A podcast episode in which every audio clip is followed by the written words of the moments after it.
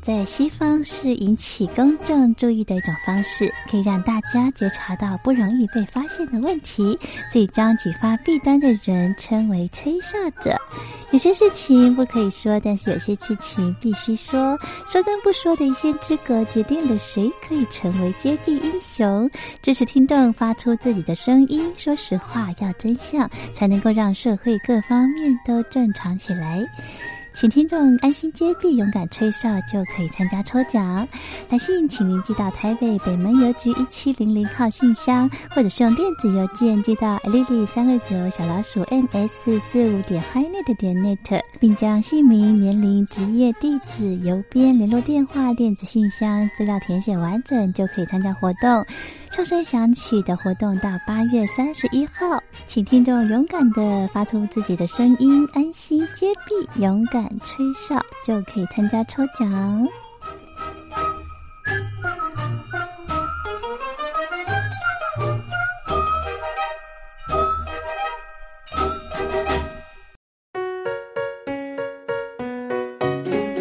一沙一世界，一花一天堂。欢迎来到光华小学堂。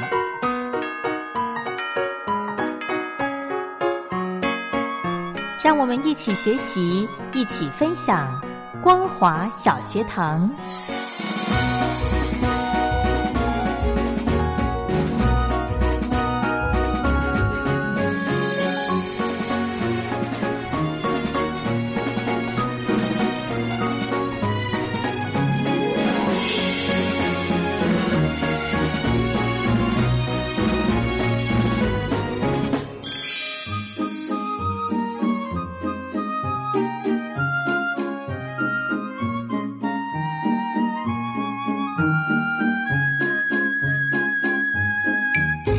听众朋友，大家好，欢迎收听光华小学堂，我是黄轩，非常开心呢，在礼拜四跟礼拜五的时间，可以在空中跟听众朋友见面。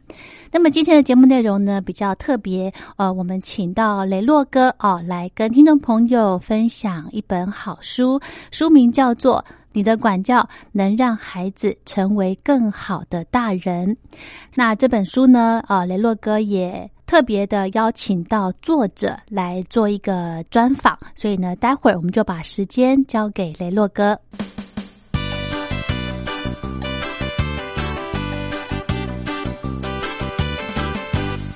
在今天节目当中，雷洛非常高兴的邀请到《你的管教能让孩子成为更好的大人》的作者呢，小熊妈，也就是张美兰女士，来到节目当中跟大家一起分享。小熊妈，你好。大家好，雷诺你好。嗯，今天跟大家一起来聊聊这本书哦。其实我想，呃，现在的这个孩子，有人说比以前难管教，然后呃，现在也有人说，现在的老师呢比较不敢管教小孩，而这个管教的问题哦，似乎就在家长跟老师之间互相的，也不是推脱，就是互相的有一点点拉扯拉锯，到底谁应该负比较多的？管教责任，但是呢，看到这本书之后，会发现其实家长才是这个孩子在成长过程当中真的是非常重要的一个关键。对，没错。所以呃，这本书是定调成教养书。嗯，我是希望家长还是能够呃掌握自己的应有的那个管教的权利啦。是，对，那自己的孩子教好，送到学校去，才不会就是呃觉得好像自己的孩子都没教，就丢给。老师去处理是是，在成为家长之前，我想小熊妈应该是呃，就是说有做过很多不同的工作，在作者的这个呃介绍里面就有做过不同的工作。可是，在这个呃成为所谓的大家觉得心目中中的这个呃管教的这个教养书的这个作者之前呢，是你自己本身在跟小熊爸在结婚之前，有没有对孩子的这个教育或管教有过什么样的共识吗？呃，这点倒是没有，只是我在台大心理系的时候有学一些那个发展心理学，是，所以就对教养这件事情比较有兴趣，就有一点概念。在结婚之前，是对，那结婚以后呢，当然也是很努力的去读很多呃教教养的资料，嗯，对，所以共事倒是有一点难，因为我们家小熊爸是比较那个不管事的吗？哎，不管 不管教养这一块的，他就是负责专心他的事业这样子。OK，是，但是对于您自己本身来说，刚刚有讲到说，在念书的时候念心理，好像刚开始接触到心理的时候，呃，所接触到一些前面的内容，会让你自己觉得跟想象中的不一样，因为感觉上应该是属于生理性的心理，而非心理性的心理。呃，这个对你来说，刚开始有一些不一样的那种感受吧？呃，老实说，我念书的时候，那真的是，哎，就是照本宣科，嗯。根本念发展心理学的时候，根本没有实际的经验，对，所以做念起来就是很呆板。嗯，但是当了妈妈以后，才发觉哦，那时候可以对照一下，就比较能够融会贯通啦。是。对，所以真的这种教养这种东西，还真的是要实战经验才行。没错，那随着家里的孩子一一的出生了，没有这个父母是天生的就会做父母。那当然，在学习的过程当中，可能就会去适度的调整自己教养管教的一些方式。那当然，这个小熊妈家里呢有三个孩子对，有小熊哥，有文青男，还有小小熊三个人。那每个人的个性其实都不太一样。是是是，其实老三叫董事长。啊。叫董事长啊，对对对，是。因为小熊哥叫小熊嘛，老二叫做小小熊，哦小小熊，OK，老三其实叫迷你熊。但是因为其实他们都长大了，对。所以我们现在就称为呃小熊哥，嗯。或者是理工男，因为小熊哥是念理工科的，是。那老二就是文青男，嗯哼。老三因为他很有架势，所以我们都叫他是董事长。OK，是，所以这样其实也是对他们来说是一个保护了哈。就是毕毕竟妈妈有些时候在讲很多事情的时候，会拿他们举个例子，哎就是不小心把他们名字说出来的时候，他们以后在社会上真的还蛮尴尬的。啊、是是是，这小朋友的隐私权我们还是要顾的。没错，好，所以说，其实在这本书那时候，呃，我想在书里面刚开始写到说，呃，包因为父亲爸爸的关系，呃，有到这个美国去，然后从事研究的工作，后来回来的十年期间的他们的一个成长过程，写成这本书，集结了这么久，对你来说，呃，再回过头来把它集结成书的时候，心里有没有不一样的感受跟感慨？有哎、觉得这养小孩怎么好像当初养的时候觉得很辛苦，可是回头一看，觉得哎怎么一下就长大了。尤其是小熊哥，他现在呃自从他上高中以后，他就是几乎基本上是独立了。是对，那我们家就比较像民宿的感觉，他就是早上一大早出门，晚上晚上回来。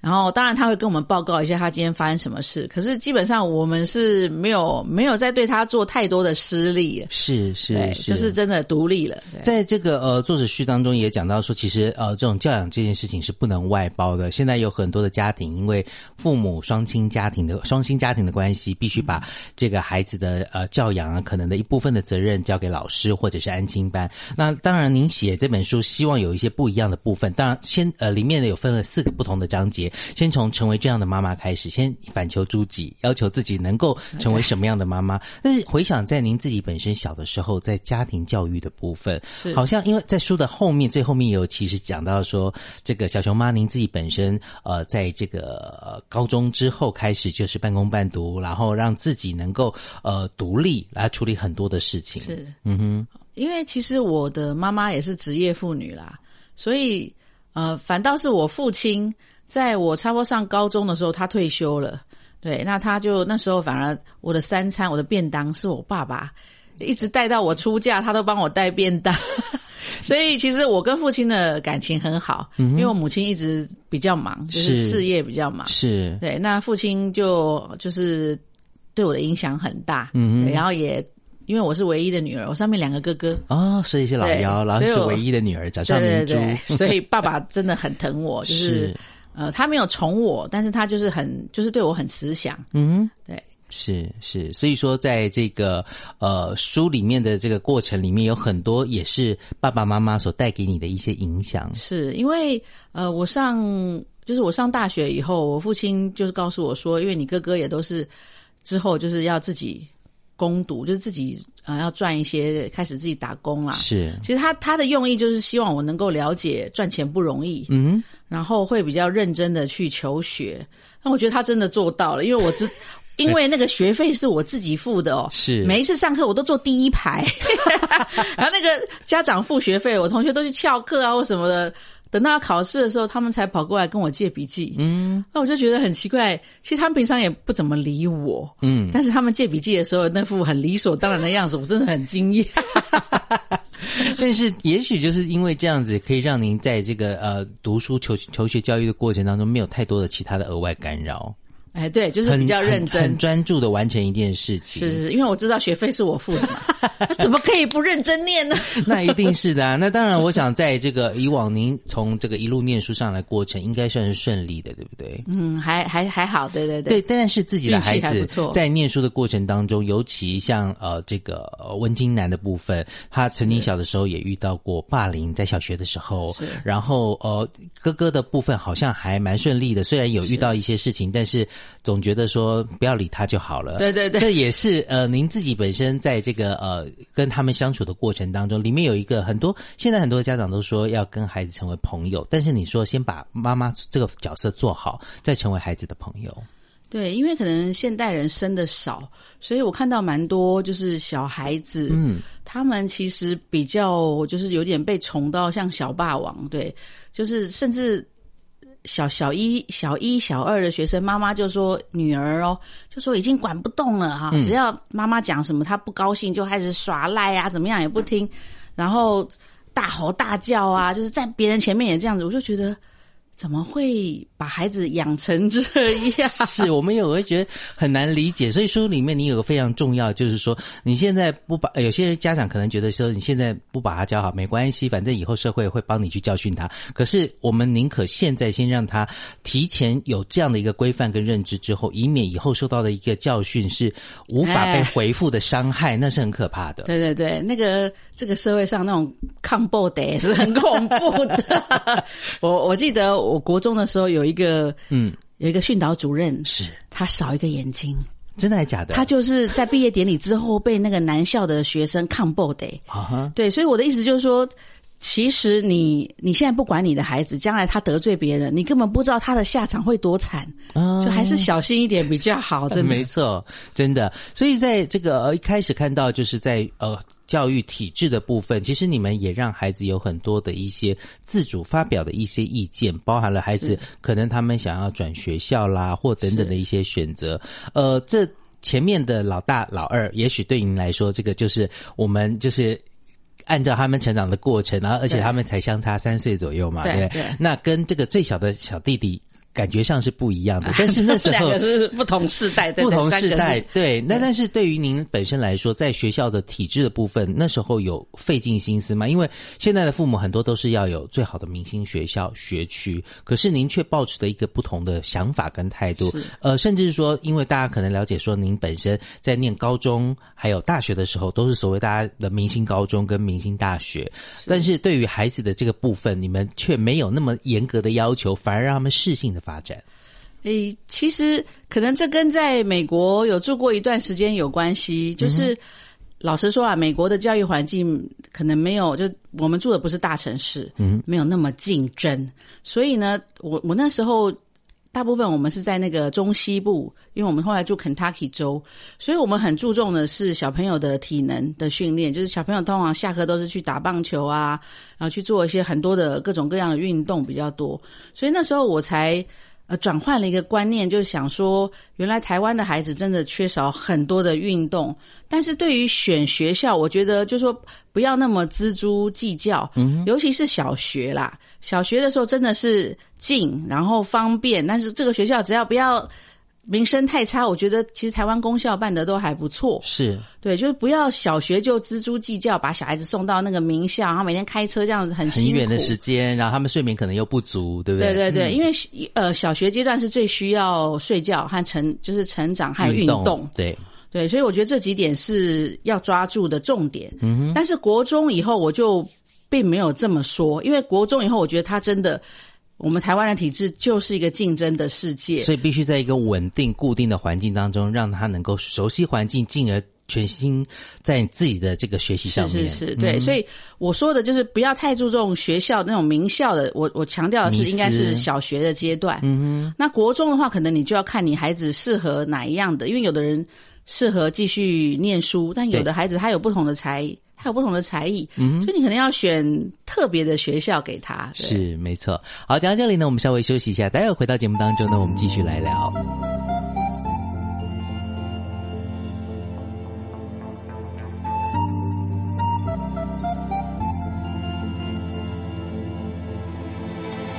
Pourquoi les poules pondent des œufs pour que les œufs fassent des poules. Pourquoi les amoureux s'embrassent C'est pour que les pigeons roulent, Pourquoi les jolies fleurs se fanent? Parce que ça fait partie du charme. Pourquoi le diable est le bon Dieu? C'est pour faire parler les curieux. Pourquoi le feu brûle le bois? C'est pour bien réchauffer nos corps.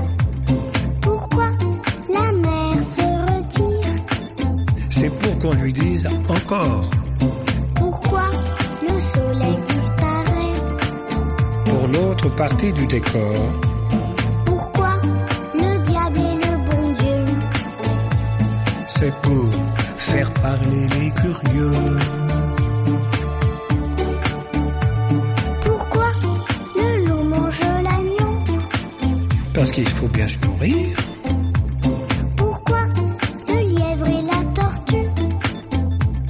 Rien ne sert de courir. Pourquoi les anges ont-ils des ailes Pour nous faire croire au Père Noël. Pourquoi le diable est le bon Dieu C'est pour faire parler les curieux.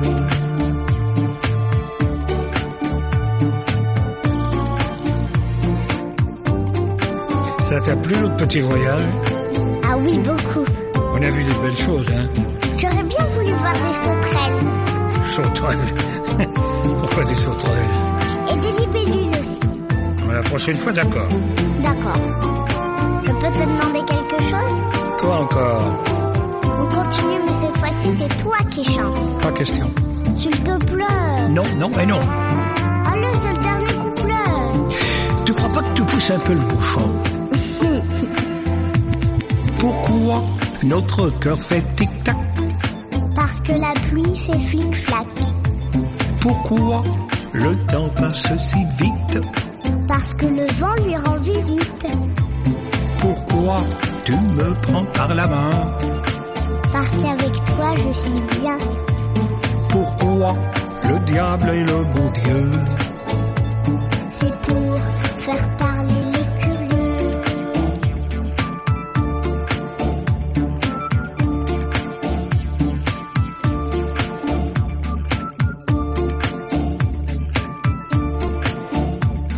继续回到节目当中，在今天节目当中呢，邀请到小熊猫张美兰女士呢，在空中跟大家聊聊这一本书，这是由时报出版的《你的管教能让孩子成为更好的大人》。嗯，在刚刚讲到说，从小到大的成长过程当中，孩子的管教，父母要占最大的责任。那如果你有一分耕耘的话，就会有一分的收获。尤其在里面有讲到说，呃，孩子可能有小的时候因为适应的问题等等的一些问题，会有一些转校呃转学的情况发生。这个状况我就非常的这个心有戚戚焉，因为小学六年我转过五次学，是因为妈妈的这工作的关系，妈妈也是老师，但是是因为她借聘调来调去，所以有些时候我就必须跟着呃调动我的学校，所以在小学的阶段里面，我算是一个那时候算是一个比较呃早熟吗？也不算，算是一个比较适应力强的孩子。因为以每一年的那个速度要去换一个学校，你要去认识新的老师、新的同学、新的环境，甚至我还遇到过说有一些教育的环境，它的课程是如果一到十二课，一学期三次的段考的话，等于是一到四、四到呃五到八，然后九到十二，分成三阶段。我有遇到过说那个学校他们把那个前后顺序对调。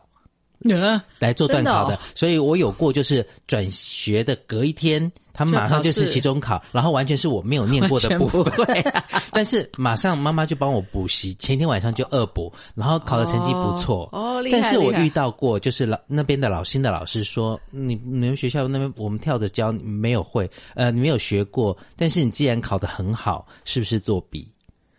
所以那时候我就很紧张，就是我小的时候是属于那一种比较不太爱讲话，然后就是比较自我封锁，因为毕竟也是都容易到新的环境去，要面对新的同学。所以说，在孩子这个成长过程当中，当然家里的这个小熊哥好像小学的时候蛮顺利的。嗯，对，他还他适应的蛮好的，嗯哼，对他只有不适应，就从刚从美国回来的时候，我们让他降级，嗯。因为他在美国念到二上，我们回来让他接一下。嗯，可是事实上，他是在因为美国的切分制度不太一样，对。所以他是早读，在美国早读。那回到台湾，我们就让他读正常的年段，是是，只是他觉得他留级。了，心理上面有一 些些的不舒服，所以他非常的看起来很不爽快这样子。是是，但是后来在他这个一路念上去的过程当中，他其实也都因为也受到一些刚刚讲到教育体制的部分，您自己本身也有谈到很多学校他们呃很多的家长其实都会去比较国外的这个学习的环境的部分，尤其是欧洲的瑞瑞典、瑞士啊、或者是美国的学制，甚至是亚洲的学制，其实呃看都是有它所谓的优点或者是缺点，但是是。毕竟我们毕竟还是要在这个环境当中生存跟长大的，所以我们还是。是要去取别人的优点来补补自己觉得不好的地方。对对对，没哎，非常正确，就是这个意思。但是呃，所以说我想在里面有讲到说，有一些家长喜欢去比那个超级比一比嘛，比那个学校啊 到底怎么样啊。其实对您来说，其实不会是一个很大的压力。我想这个来说，家长的观念正确，其实是最重要的。呃，应该说他曾经对我来说是很大的压力，嗯，但是因为我有在就是国外住过，我看过他们的一些教养方式以后，我比较能够坚定的走自己的路。对，对，因为其实我我在美国的时候，我们也曾经就是为了找学区而很烦恼。伤脑筋。对但是那边的那边的长辈，就是比比我们早一早一些的那个台湾的移民，他们会跟我去规劝，就是说，其实孩子的品德，嗯是最重要的。对他说，其实念名校不是最重要的，因为他真的有一个案例，就是说。有一位另外一位台湾的长辈，他的孩子念了哈佛大学，嗯哼，但后来因为压力太大，精神错乱，嗯哼反而变成无法自理生活。是所以他说，其实你不要太执着于名校，嗯哼你应该把这个孩子就按照他需要的那个学校的那个状况，就是给他适合的学校就好了。嗯，对，不要强求。对，是是，但是在这个书里面有提到一些东西，是每个孩子其实都是虽然是父母不同的牵挂，例如说这个文青男，他如果去参加活动的时候，你想念他。这父母其实也需要孩子的相对鼓励，我们要鼓励孩子，给他一个很好的一些赞美的时候，他会更努力。但是父母其实有些时候煮的好的饭菜，孩子闷不吭声，其实也是蛮闷的诶。啊，对 啊，我们文青男哈，这是一个我人生中最大的挑战。为什么？因为他小的时候，其实他比哥哥活泼很多。就是大哥小时候是，反正我说他讲话会结结巴巴，他可能他双语环境一直转换吧，是所以所以大哥而且运动好，但是讲话就不顺，对，所以就有一好没两好啦。嗯所以大哥反而我觉得就是他只是只只要吃饱，然后自己就会好好念书啊，自己运动啊的孩子。可是文静然就是很怪，他小的时候就是很活泼，他就是会一直讲、一直讲、一直讲那种讲不停的小孩。可是到了小学三年级左右的时候，他就突然变了一个人，就是他什么都不讲，嗯然后他的眼神总是带着对人的不信任和愤怒。嗯，所以我那时候搞不清楚他为什么？难道是青春期让他变成这个样子吗？就是以前明明是很开朗的，是忽然变得很忧郁，然后呢又什么都不讲，所以我就一直搞不懂为什么他会这样子。一直到了小学要毕业，他才跟我讲，因为他被霸凌，嗯所以呢他心情是没有办法开朗起来的，但他又不愿意跟大人讲，因为他发现他同样有被霸凌的一些人，只要讲了就死很惨。对对，所以他就决定这件事情就是藏在他的心里，他只要能够躲开那些人就好了。嗯对，但是就造成他的个性一个很大的转变。是，但是现在慢慢恢复了吧？哈。现在慢慢友好了，因为我读到这篇的时候，真的是蛮感同身受的，因为我也曾经遇过霸凌的状况，就是换学校之后，然后也是不讲，然后就是很安静，然后妈妈常常会觉得说你脸那么臭干嘛？就是像你们里面的几号表情都一样的那个 图案这样子，妈妈就会说我是欠你多少钱，或者我说没有，我现在就是这个样子，我没有特别开心或不开心，可是妈妈就觉得你的脸就是没有笑容。哦，后来这件事情，我就请我小阿姨去学校，因为小阿姨的年纪跟我们比较近，我不想请家长爸妈去，是是。然后在学校里面帮我跟霸凌的同学好好的沟通一下，说你为什么问他问清楚为什么要欺负他？这也有点像我之前看到了一个日剧，就是有个小女孩在学校里面被霸凌，总是被骂丑八怪啊等等的。原来只是那个男生就觉得那个小女孩的妈妈过世之后，她整个人变得很不快乐，跟大家有说有笑的，变成都跑跑到角落去自己做自己的，所以他想要引起那个女孩注意，所以有了这些动作。其实有些时候孩子的一些反应都是起来有字，但是我想在这个呃管教的过程当中，我们也许是管教听起来好像是比较主动的，但是孩子给我们的一些回馈跟反馈，会让我们会主动去关心孩子他们到底需要些什么。但是还有一些要学习的，就是很多的爸妈，我们之前讲的，都把孩子就丢到丢到安亲班去。那如果没有，就把孩子时间塞得满满的，没有塞得满满的话，怕孩子无聊。里面有讲到一个非常重要的事情，就是对怎么样去面对无聊这件事情，爸妈没有义务一定要让孩子不无聊。对，因为是我真的在公园里面看到的案例，就是其实身边也很多啦。嗯，就爸妈带你去什么地方玩，那那现在的小孩子就会说啊，这好无聊哦，不好玩。然后其实大部分最后结局就是爸爸妈妈手机给他，他就在那边划手机划手机，他觉得那个最有聊。可是这是很危险的啦，我是觉嗯得，因为用手机当保姆吼，它的代价其实是很大，就是是副作用很大。嗯因为手机就是这种网络成瘾，其实它的对孩子的脑的影响就跟吸毒是差不多的。是，对，因为心理就是心理学有些研究发觉，这些大脑的变化是跟毒品中毒是一样的。嗯所以我自己对于这种就是小孩子说无聊，其实我觉得是一个很好的机会，让他找一些他自己喜欢的事情去做，嗯，让他培养读书的习惯，或者去玩乐高，或者去玩一些他自己画画他有兴趣的事情，让他知道说别人不应该帮你处理你有没有聊这件事情，你应该自己让自己有事做这样子。是，但是诶，以孩子来说，他们慢慢去学习，在空暇时间做一些自己想要做，或者是也许小孩子真的有些时候，我们觉得小孩子就是他最重要的有呃任务就是要玩乐，因为他的小肌肉要发达，他要运动，然后要成长，要睡觉等等，这些他们都是需要的。但是家里的三个孩子，他们都会有一些不一样对于手机的依赖程度，像呃小小熊呃小熊哥他自己本身就是呃对这个反而没有那么依赖，他反而很庆幸，觉得说他们都好无聊，我多有多的时间可以自己读自己的书。那这个文青男的部分，他可能就是有一点点需求了。哎，他蛮喜欢的。对呀、因为他又想要做写程式啊等等的相关的。那现在以现离现在世代最近的，我们的董事长最小的这一位，他可能进入的世代已经是那一种，呃，三 C 电子产品非常盛行的时代里面。是我我曾经有看过一个报道，就是有有家里的，因为爸妈把这个平板让孩子当成是保姆，所以以后小孩子看到电视的时候，手指都会想去滑，他都觉得就是像平板一样是可以滑的。这也就是其实呃，让孩子有一个。正确的一个观念，其实有些时候他们还没有办法拥有正确的观念，他就觉得这个最好玩，是对不对？因为我我是看过太多的例子哈，就是网络成瘾的后后果啦，不太好，真的不太好。所以呃，我在书里面有很劝家长，就说你千万不要不管三 C 的使用。